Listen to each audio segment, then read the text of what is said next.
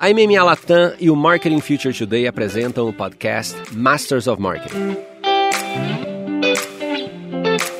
Hoje recebemos Álvaro Garcia, CMO da Mondelez.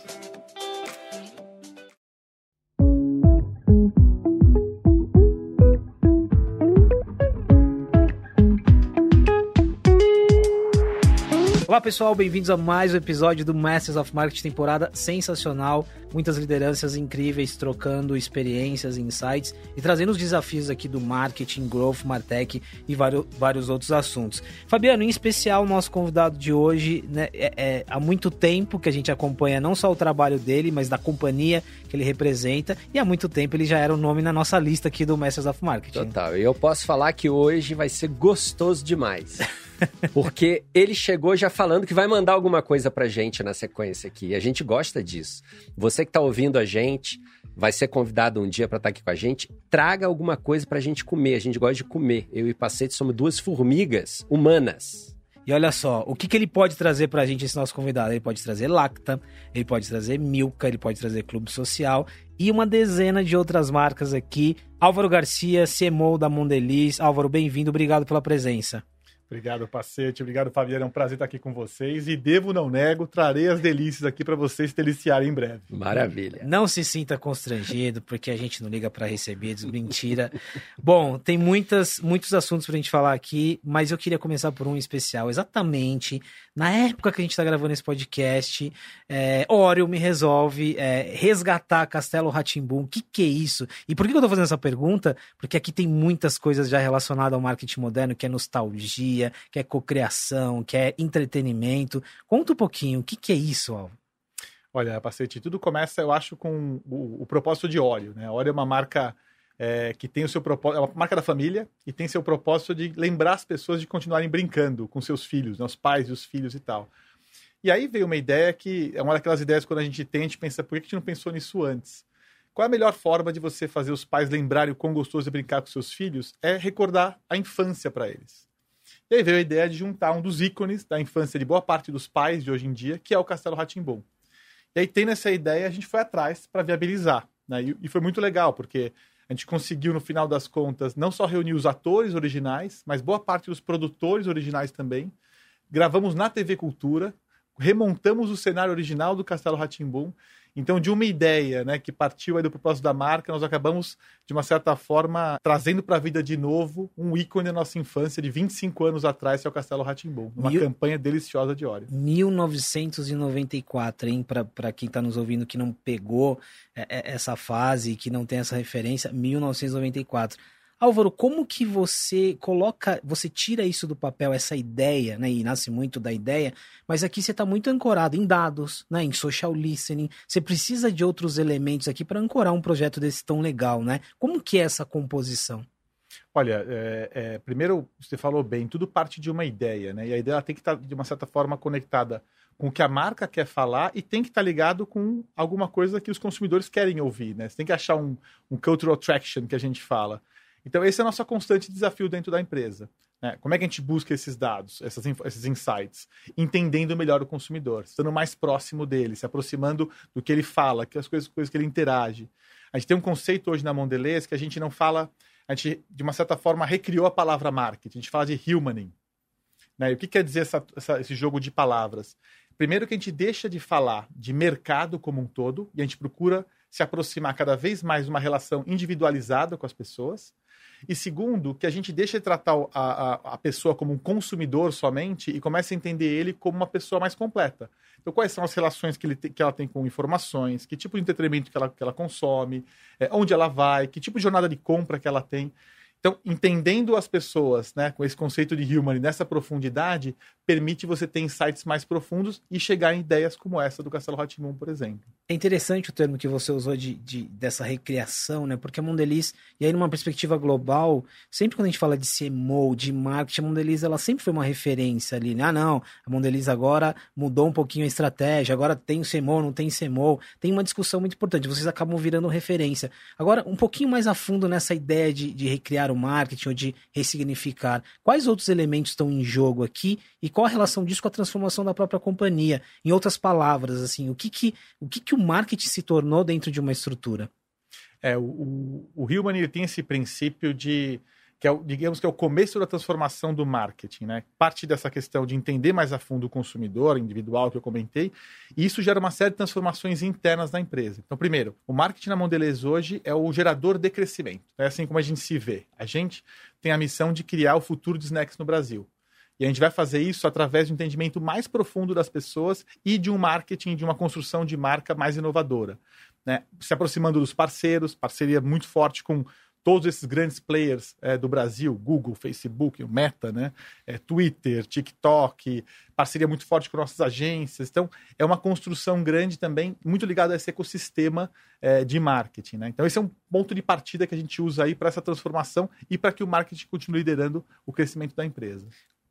Como que é essa mudança em relação ao ecossistema? Porque aqui a gente está falando de novos interlocutores. Você mencionou várias empresas de tecnologia, as próprias agências. O número de interlocutores do marketing basicamente explodiu, né? Você lida com muitas, com muitos outros parceiros. Qual que é o desafio, mas também qual que é o ponto enriquecedor aqui de trocar, de co-criar e de colaborar? Eu acho que o desafio é porque as coisas não estão mais óbvias e prontas, não são mais lineares, né? A gente fala da jornada do consumidor, por exemplo, das pessoas. Não existe mais uma jornada padrão de compra. Não existe mais uma jornada é, única de como é que as pessoas se conectam com as marcas. Então, isso exige dos profissionais de marketing um pensamento também não linear, né? E muito mais conexão com esse mundo externo.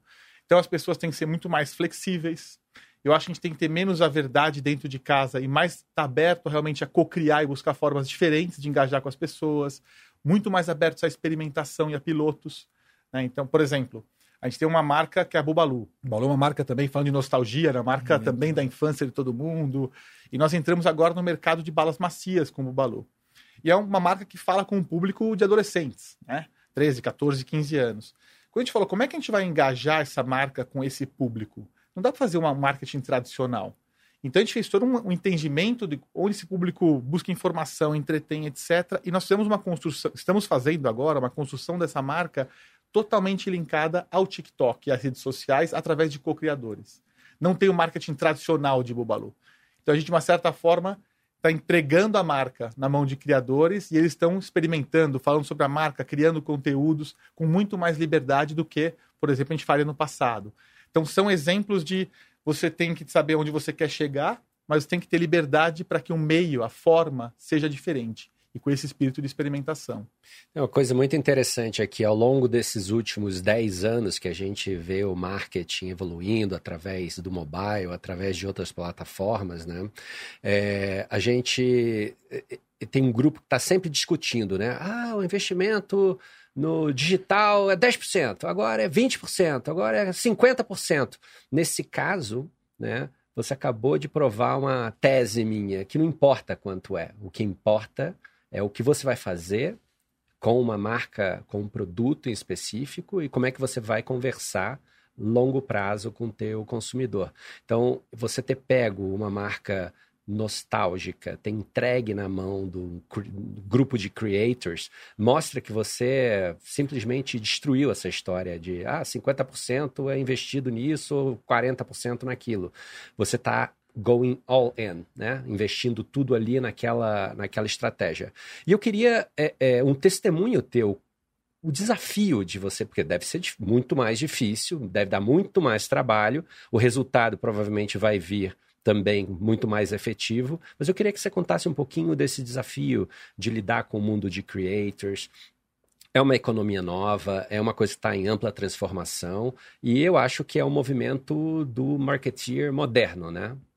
É, eu acho que tudo é perfeito seu ponto, Fabiano. Eu acho que é, esses guidelines né, de quanto investe de um lado, de outro, acho que eles podem até ajudar a fomentar alguma conversa, mas eles nunca podem ser uma marra. Eu acho que tudo tem que partir do entendimento de com quem você quer falar, né? E como é que essa pessoa se comporta. E aí a questão dos, dos creators, eles acabam sendo, hoje em dia, é, um super veículo de construção de conteúdo, de conexão desses dois mundos, né? Eu acho o grande desafio quando você entra nesse universo, são vários, né? Eu acho que um deles é você precisa abrir mão um pouco do controle, porque não dá para você buscar um creator e você restringir tudo que ele pode fazer, senão você não está aproveitando o potencial dele. Você tem que saber onde você quer chegar e tem desafios de como você mede isso, por exemplo. Né? Como é que você mede o sucesso de uma ação dessa como a Entendi Bubalu? Então também tem um convencimento interno e uma crença que você tem que construir na organização de falar, olha, a gente vai ter que rever talvez nossas métricas de ROI, né, nossas métricas de, de medição, vou ter que olhar de um outro ângulo para poder ver se o negócio funciona ou não funciona. Mas eu acho que quando você embarca nisso é, e você começa, você percebe claramente que você encontra uma coisa grande. Trago um outro exemplo que eu que acho que é muito legal, que é recente.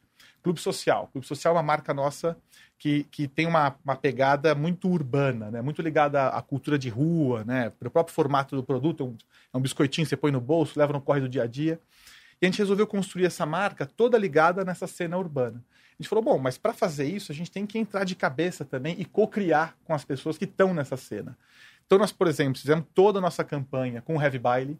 Então, o Heavy Baile, o coletivo Heavy Baile, construiu um videoclipe pra gente. Toda a produção que nós fizemos dos conteúdos, não só da campanha, mas os conteúdos todos, foram feitos com comunidades de grafiteiros, que, que eram parceiros do Heavy Baile também. A gente entrou muito forte com patrocínios de uma série de eventos. A gente patrocinou agora a Copa Breaking Dance, por exemplo.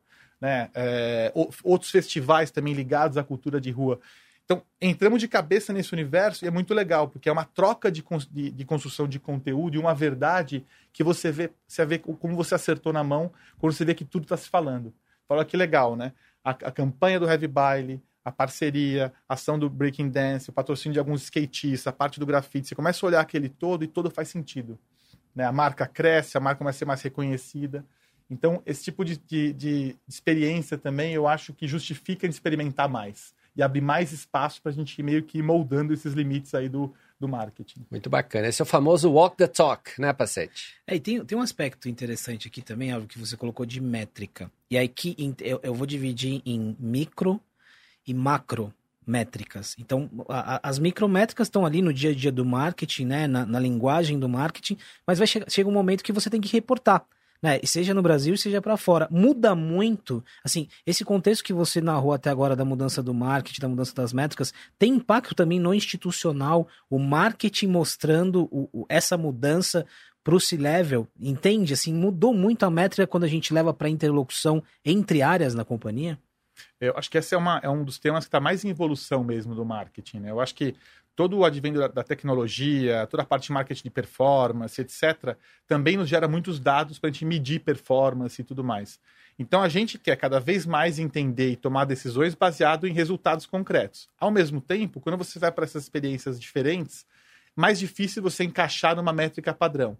Então, o que a gente procura fazer na Mondelez é primeiro assumir que isso é uma jornada. A gente não tem a resposta perfeita hoje, a gente nunca vai ter. Mas a gente tem que ir melhorando e aprendendo a cada passo. Segundo, tudo que a gente faz, a gente procura perguntar como eu vou aprender com isso. Ou é uma métrica tradicional que funciona bem, ok, ou se não é, putz, esse negócio é completamente diferente. Como é que eu vou aprender com isso? E muitas vezes a gente cria métricas novas junto com os parceiros mesmo. Então, é, o exemplo do TikTok, a gente sentou com eles, pô, como é que a gente vai medir isso juntos? Bolamos lá uma metodologia, vamos testar, vamos ver se vai dar certo. E dentro da companhia também é esse jogo de, de levar a transformação, levantar as conversas. Então, muitas vezes a gente senta com o time global e fala: olha, essa marca, essa ação, a gente não consegue medir dessa maneira tradicional. A gente acredita, por causa disso, disso, disso, a gente vai medir de uma outra forma. E a gente vai experimentar juntos, daqui a algum tempo a gente vai sentar e vai discutir e vai aprender. Então, é, não, acho que não tem uma fórmula única. A fórmula acho que é acreditar empurrar um pouco as fronteiras e gerar as conversas mesmo dentro da organização. Aqui tem outro aspecto muito, muito interessante que aparece muito aqui, Álvaro, que é o, que é o olhar de uma companhia global, né? É uma companhia global, mas com muita autonomia local. E aqui a gente está falando de muitas marcas globais, Oreo e entre outras. Como mudou também essa relação? Acho que você deu um exemplo aqui do ponto de vista de métricas ali, né? Mas é, como muda essa relação na troca, na troca criativa, de compartilhar as boas práticas, né? Toda esse, essa ideia de uma companhia global que a gente tem de alguns anos, como também mudou essa interlocução? A Mondelez tem um modelo que eu particularmente gosto muito, né? Dessa relação global e local, que é o que a gente chama de local first, but not only. Né? Então, o que quer dizer isso? O poder de decisão está muito centralizado no local, nas BUs. É, e por que o not only? Né? Porque você pode aproveitar da sua força global para aprender, para trocar, para best practices. Então, essa é a maneira como a gente se relaciona com os times globais na Mondelez. A gente tem muita liberdade, então tudo praticamente que é criado de campanha, de ação, é feito localmente. É, tem alguma governança global de guides de marca e coisas nesse sentido, e tem a possibilidade da troca. Então, poxa, vamos experimentar alguma coisa. O mercado já fez isso, a gente pode aprender com esse mercado. Então, os times globais colocam a gente em contato com os mercados, a gente faz search and spin. Então, acho que a Mondelez achou um modelo que, na minha opinião, funciona muito bem, principalmente para o Brasil. Né? Muita liberdade e, quando necessário, poder acessar as melhores práticas e trazer para o mercado também. Então, isso facilita muito a nossa vida. Né? Diferente de outras empresas que muitas vezes você recebe um pacote mais engessado e para você mudar alguma coisa é mais difícil. A Mondelez tem essa vantagem do modelo permitir muita liberdade local esse engessamento é muito perceptível, né? Numa comunicação, numa abordagem. E é, ainda existe, obviamente, mas ele é, ele é muito perceptível. Tem um outro aspecto que eu acompanho a Mondeliz há muito tempo, né? Estou lá em 2015, 2016, projetos de hackathon, cocriação, relação com startups, ecossistema. E tem, tem tudo que você narrou até agora, de agilidade, de testar, tem muito também com esse lado da cultura da companhia, né? Nesse contexto, o que está acontecendo com o Mondeliz? Assim, que fase é essa de cocriação e aí olhando para as startups, tem um projeto recente que é o Desembala, né, que ele é um projeto inédito na sua estrutura. Então esse outro lado, como que ele também retroalimenta o marketing e qual o papel do marketing nesses projetos? É, a Modelo está num momento muito interessante, né, de crescimento e de, de expansão. É, a gente é líder em várias categorias que a gente atua, o líder ou o número dois. Então, o grande desafio que a gente se coloca não é crescer o, o, pedaço nosso na torta. Né? A gente tem que crescer a torta, a gente tem que crescer o futuro, tem que definir o futuro de snacks no Brasil. E inovação é fundamental nessa jornada. Né? A gente precisa inovar, a gente precisa experimentar. Não só inovação de produto, mas inovação de modelo, inovação de, de forma de fazer as coisas. E Open Innovation é parte desse ecossistema de construção de futuro.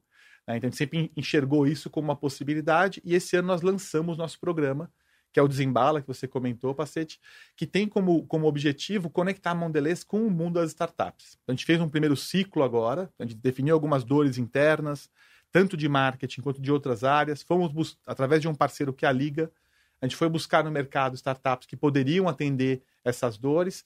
Fizemos uma rodada de pitch, fechamos com algumas startups, a gente está nesse momento agora começando a implementação desses pilotos. E a ideia é que a gente tenha outros ciclos, com outras dores, com outras conversas, e, e, o Open Innovation passa a ser um dos nossos caminhos de crescimento dentro dessa mentalidade de inovação de mercado. O Open Innovation ele é muito presente nas discussões sobre transformação digital, inovação, até já algum, há muito tempo, né? E a gente sempre esbarra muito nessa questão da relação, né? O que, que, o que, que funciona, o que, que não funciona. Eu não vou entrar nesse mérito, mas eu estou trazendo muito nas nossas conversas aqui o termo vulnerabilidade. Porque a inovação aberta, ela, ela te traz um, um, uma dose de vulnerabilidade como companhia, né? Algumas coisas que você entende como verdades que já não, faz mais senti não fazem mais sentido. Como liderança também. O que, que você tira dessa, desse, dessa aproximação e dessa cocriação, né? Vulnerabilidade é um aspecto importante. Quais são os outros aqui? É, eu gosto muito dessa relação com startups. Eu tive já outras experiências em outras empresas. E como você comentou, eu acho que a gente aprende demais é, quando você se, se conecta com esse mundo. É, você primeiro vê o quão lento você é muitas vezes. Você enxerga a sua burocracia de uma maneira muito mais clara, né? Quando você conecta uma startup, coisas bestas né, do dia a dia, você conecta a startup com a empresa, aí você vai pedir um, o resumo dos últimos três anos do, do balanço dela. Putz, mas não tem, tem dois anos. Prazo de pagamentos, X dias. Não, mas eu não tenho fluxo de caixa. Então, desde as coisas mais básicas, que você enxerga diferencialidades, até a forma de pensar forma de pensar o negócio, forma de pensar o cliente, forma de pensar o crescimento. E acho que isso acaba gerando uma provocação interna que vai além dessa relação específica. As pessoas da Mondelez, quem tem esse contato, acaba repensando um pouco como é que eu posso trazer um pouco desse espírito para o dia a dia. Será que não dá para eu trazer um pouco dessa ideia de MVP para as coisas que eu faço? Né, de testar mais rápido, não precisa estar perfeito, mas vamos prototipar, vamos testar mais rápido para depois escalar. É, como é que a gente traz mais a cultura, a cultura do erro? Então, eu acho essa, essa experiência sempre riquíssima. Toda vez que a gente tem algum contato, a gente teve um, um pitch day que a gente chamou um grupo até extenso para poder ah, conhecer e ter esse contato, e sai todo mundo de lá com uma reflexão do que, que precisa ser feito imediatamente, que dá para ser feito para começar a avançar para uma empresa mais ágil, né? Tem o um encontro de culturas aqui, né? De perspectiva também, os exemplos. E são, às vezes são exemplos tão básicos, né? Como que. Qual que é o meu. a linguagem que eu vou utilizar do ponto de vista de processos e tal mas segue sendo um, um desafio. Álvaro, deixa eu adicionar tecnologia aqui à nossa conversa, e, e, aqui a gente fala muito de Martech, né? Mas dentro desse contexto do marketing, da transformação, do ressignificado, e a tecnologia, né? Quando você descrevia ali pra gente um pouquinho da cocriação com os creators ou com, com movimentos, com movimentos culturais, tem um lado de escala também, né? Tem um lado, como você disse, de, da gestão dos dados. Como que entra a tecnologia em tudo isso? É, dentro desse princípio que a gente está cada vez mais caminhando de individualizar o marketing, né, desse humaning, menos para todos, menos uma coisa geral e mais coisas individuais, a tecnologia acaba sendo fundamental né, em todos os sentidos, tanto para a geração do insight, para o entendimento, para a tomada de decisão e depois para executar. Né? Como é que você faz uma relação individualizada em escala? A gente tem um termo que a gente usa muito na Mondelez que é o empathy at scale, empatia em escala. A gente tem que ter a conexão, a profundidade, mas tem que fazer uma coisa numa escala, senão você não move a agulha. Então, isso também gera uma demanda enorme de transformação que nós estamos passando hoje na empresa. Então, desde coisas do tipo capacitação da equipe. Né? A gente fez uma parceria com a Hyper por exemplo. Todo o time comercial foi treinado, um curso tailor-made de alguns meses para a gente poder entender os conceitos, entender a dinâmica. Capacitação de parceiros, escolha de parceiros especializados no, em, em, temas é, dentro desse universo. A gente contratou, a gente está contratando, contratamos uma parte já e estamos expandindo um time de analytics interno para a gente conectar todos os dados que a gente tem e conseguir gerar informações mais rápido para tomar a decisão é, parcerias com esses grandes players também para utilizar ferramentas de ponta para para formação de, de, mensagens mais individualizadas. Então, tudo isso está acontecendo ao mesmo tempo na Mondelez. Né? Muitas coisas já mais avançadas que outras, mas para a gente é, é claro que esse é um caminho sem volta. Né? E nesse conceito de MVP, a gente vai avançando, vai pilotando, vai experimentando e vai melhorando e, vai, e segue em frente. Esse exemplo que você deu do, dos insights extrapola o marketing é para a companhia como um todo ou é para o marketing? Essa parte de analytics é para a companhia como um todo. A gente está num grande processo de, de conexão de dados e informações para que os insights impactem a companhia como um todo. E vai até além da, das fronteiras, né? Posso trazer um exemplo interessante aqui, Pacete. Um trabalho que a gente fez de, com Tang, que eu acho que foi muito legal, que exemplifica um pouco os desafios dessa ideia de, do Empathy at Scale. A gente fez. Tang fala muito de parentalidade né? Fala muito desse universo de o futuro não vem prontos, né? A gente quer empoderar as mães, os filhos com o Tang, etc. E a gente falou, bom, mas parentalidade é um tema que tem muitos, muitas dúvidas. Né? Quais são os, os, as, os dramas da parentalidade? Nós fomos com, com, o Google, sentamos com eles, fizemos uma grande avaliação com o time de insights deles de todos os problemas que eram procurados, as dúvidas de, de parentalidade que surgiam no Google. Né? Dezenas de dúvidas. Pegamos, selecionamos um monte de, dessas dúvidas, fomos com um grupo de psicólogos para ver quais eram os melhores approaches, respostas, ou comentários, ou indicações para aquelas dúvidas. Separamos também, junto com o Google, quais seriam os perfis de, de, de pais e mães, né, para se agrupar em, em microgrupos. Então, a gente gerou, sei lá, 20, 30 temas, mais 20, 30 grupos, e nós fomos produzir conteúdos para cada uma dessas conjunções. Então, aquele grupo de pais e mães, com aquela dúvida, recebia uma mensagem específica de Tang. Se eles entrassem com uma outra pergunta, recebiam outra mensagem. Aí o outro grupo, com outra dúvida, recebia outra mensagem. Então a gente produziu, sei lá, 200 conteúdos diferentes, dentro do mesmo tema, com a cara de Tang. Então, esse foi um desafio que passou por é, tecnologia para entendimento da, do insight, nesse nível é, granular, trazendo especialistas como psicólogos para poder tratar isso e tirar a melhor informação desses dados, e tecnologia para poder entregar a mensagem no lugar certo, medir, trocar. Então, olha o tamanho do desafio. Né? Esse tipo de coisa que a gente está cada vez mais promovendo dentro da companhia. Esse é um exemplo muito rico de Martech, né? no conceito amplo, mas e também eu acho interessante esse equilíbrio é, entre a escala, mas a mensagem personalizada, né? O que você falou de propósito, o individual, mas uma proporção coletiva. É muito interessante aqui essa dualidade, esse, esse equilíbrio. Tem um outro aspecto aqui, e tem a ver com a pergunta que eu fiz sobre o, o, a parte de insights. E aí é a interlocução do marketing internamente. Porque tudo que você descreveu até agora não funciona se a equipe de vendas não estiver envolvida, se a produção, a fábrica não estiver envolvida, a área de produtos. Então, essa interlocução ela é, muito, ela é muito importante, né? E aqui eu acho que é um outro aspecto de transformação do marketing muito importante, quando ele extrapola a bolha, entre aspas, né? Exato. A maneira como, eu, como a gente se vê, né, o marketing é. A gente tem que liderar o futuro da companhia. A gente tem que liderar o crescimento da companhia. Eu brinco às vezes que eu fico frustrado quando é, as empresas precisam contratar ou criar uma área de Chief of Growth, Growth Officer, né? De crescimento. Eu falo, pô, mas quem tem, tem que levar o crescimento é a área de marketing. Quem tem que puxar o crescimento da companhia é a área de marketing. E acho que para isso acontecer, não adianta a gente só fazer o trabalho dentro do nosso nossa bolha, né? Pegando um pouco o seu ponto. A gente tem que puxar as demais áreas da empresa através de uma visão clara onde a gente quer chegar, levando as conversas certas. Então, se a gente quer ser uma empresa super inovadora, como é que a gente acelera nosso processo de inovação internas e externas? Não dá para a gente fazer um produto, um projeto de dois anos. Tem que fazer em seis meses, cinco meses. O que a gente tem que mexer no processo de inovação para que seja verdade?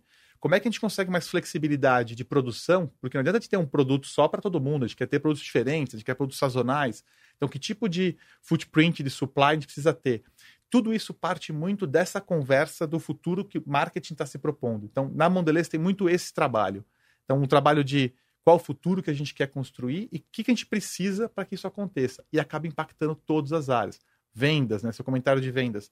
A gente, a gente, tem, a gente quer estar presente na, na, o mais, mais próximo possível da vida dos, dos consumidores. Então, a gente já está presente hoje em mais de 600 mil pontos no Brasil e a gente quer chegar a um milhão de pontos. Então, a gente tem um super trabalho também de route to market sendo feito pelo time de vendas para ampliar a nossa presença com parcerias com outras empresas, com outras formas de chegar, usando a tecnologia. Então, tudo isso gerado em função de um crescimento e de um lugar que nós queremos chegar como companhia. Tem umas coisas muito interessantes aqui, porque além do Álvaro ter dado pelo menos umas três ideias para a gente fazer umas camisas novas, né? É, eu acho que existe uma discussão muito ampla no mercado como um todo do papel do marketing dentro da companhia, e eu concordo com você, é um motor propulsor, né? Mas nesse momento de motor propulsor, você também precisa estar tá ali muito bem alinhado com o pessoal da né, gestão, o pessoal do financeiro, o pessoal da tecnologia. Conta um pouquinho para gente o teu dia a dia como líder de marketing, como motor propulsor de crescimento da empresa é, e o teu relacionamento com essas outras áreas. Olha, meu relacionamento é o melhor possível, né, com, essa, com essas áreas todas, porque eu acho que uma coisa que nos une, e para mim esse é o ponto de partida para qualquer grande transformação, é saber onde você quer chegar. Né? Tem uma frase que eu gosto muito que, que é do Sêneca, que fala que não existem bons ventos para aqueles que não sabem para onde vão. Então, uma das primeiras coisas que a gente fez na Mondelez, liderada pelo nosso líder, o Liel, pelo nosso presidente, o Liel, a, quando ele chegou há dois, três anos atrás, foi definir a nossa visão. Aonde a Mondelez Brasil quer chegar nos próximos cinco anos.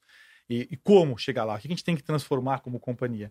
Então, a partir do momento que a gente definiu isso, e foi um grande trabalho de estratégia, depois a gente fez um trabalho de quais são as categorias, quais são as estratégias, quais são as transformações, virou um contrato coletivo. Não é só um trabalho de marketing, é um trabalho da companhia inteira. Então, todos nós assinamos aquele contrato, todos nós nos conectamos com aquela visão, a gente quer chegar lá, e aí automaticamente as áreas sabem o que elas têm que fazer. É um pouco do ponto que o paciente comentou antes.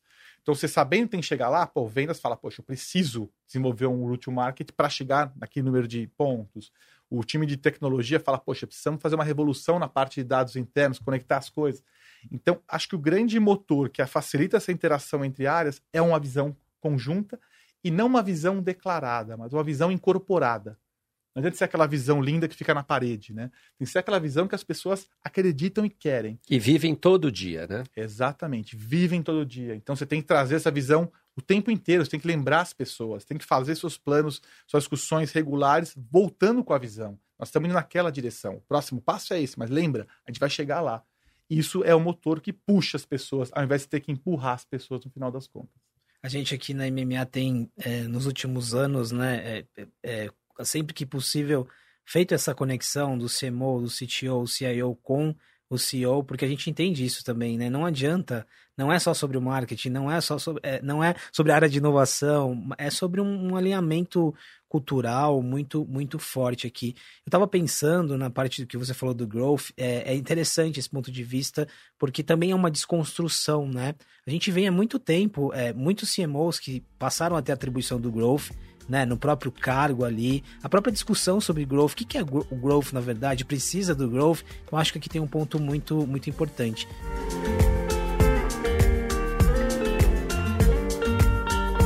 É, Álvaro, para fechar, acho que a gente falou aqui de, de, cultura, de comportamento, de tecnologia, mas você sempre mencionando o propósito da companhia, né? Esse propósito de longo prazo. E aí eu queria fechar com essa reflexão, adicionando o fato de que a gente está falando de muitas marcas aqui de, de, que são marcas de décadas, né? Então são marcas que estão se conectando com novas gerações e com novos contextos, mas qual que é o desafio de levar esse propósito adiante? Acho que tá, tá claro uma parte aqui, é uma construção do dia a dia, mas quais os outros pilares dessa construção para fazer valer o que você está falando desde que, que, que, começou a nossa conversa? Olha, o grande propósito da Mondelez como um todo, né, é empoderar as pessoas a, a, a consumir snacks da melhor forma possível, né? A gente faz isso entregando o snack certo, feito na, da maneira certa, na hora certa. Então, eu gosto muito desse propósito, tem muitos significados aí, né? Primeiro, o que é o snack certo? Depende. Depende de para quem, em que ocasião. Então, a gente precisa estar presente oferecendo para as pessoas alternativas. Né? Você quer é, de manhã saiu correndo ali do seu de casa, vai trabalhar, você pô, quer uma coisinha rápida para comer, você pode levar um Belvita no bolso, um clube social integral. Depois do almoço, quer pegar um, vai pegar um sonho de valsa ali para adoçar a boca, à noite está em casa com a sua família, vai abrir um óleo ou você e sua esposa vão abrir um Lacta Intense. Então, oferecer o snack para todas as ocasiões é parte do nosso desafio. Feito da maneira certa, tem muitos significados aqui. A gente está falando de maneira sustentável, a gente está falando de todos os pilares de ESG, a gente está falando de é, todas as condições de trabalho, enfim. Então, tem uma questão de como fazer. E, na hora certa, tem a ver em estar presente no maior lugar, número de lugares possíveis, online e offline, para que o consumidor possa ter acesso ao snack a hora que ele tiver querendo com aquele específico necessidade. Então, essas são as grandes transformações que tocam toda a nossa companhia e que tem todas essas pernas aí que tem que se mover juntas para que o propósito saia do papel e, e vá para a realidade.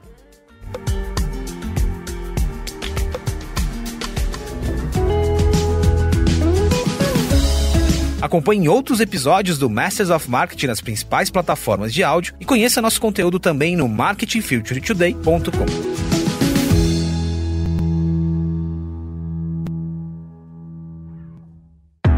Esse podcast foi produzido e editado nos estúdios da AudioEd